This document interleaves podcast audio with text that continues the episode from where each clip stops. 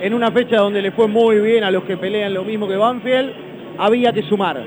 Y sobre todo había que terminar el partido con la sensación positiva de poder haberse llevado algo más.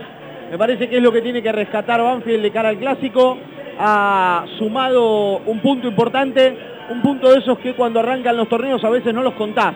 Bueno, para que este valga, tenés que ir a sumar en el clásico y tenés que sumar algún otro punto de visitante de esos importantes. Ha sumado un punto, eh, mereció más que River, transformó en figura a Franco Armani, el gran responsable de que Banfield no haya ganado este partido, más allá de cierta falta de precisión en los jugadores del taladro, pero el punto es positivo. Me quiero quedar con una imagen del final y tiene que ver con algo que también vimos en un momento del partido. A Jero Rivera, cuando se torció el tobillo, Herrera le pidió disculpas y el Piti Martínez lo fue a abrazar. Terminó el partido, el Piti Martínez lo fue a abrazar a Jero Rivera, más allá de que creo que Jero le pidió la camiseta.